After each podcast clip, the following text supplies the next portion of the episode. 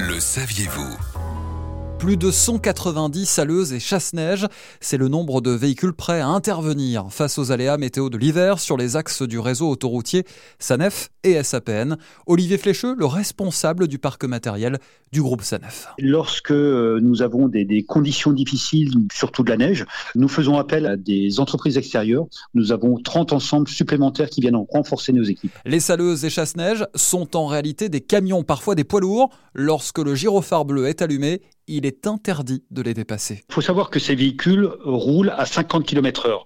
Donc, il est normalement interdit, d'après le code de la route, de doubler ces véhicules de façon à pouvoir traiter correctement la chaussée, de façon à mettre du, du sel uniformément sur les chaussées. La priorité durant l'hiver est de réussir à anticiper et mobiliser à temps les équipes de sécurité pour devancer l'arrivée du mauvais temps. Notre période d'intervention va de novembre à avril.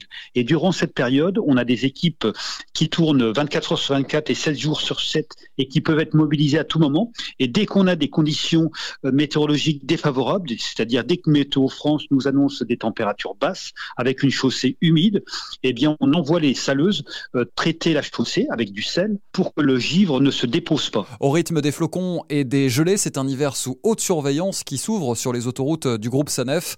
Aux côtés des prévisionnistes de Météo France, ce sont près de 800 femmes et hommes en jaune qui sont prêts à intervenir. Retrouvez toutes les chroniques de Sanef 177 sur sanef177.com.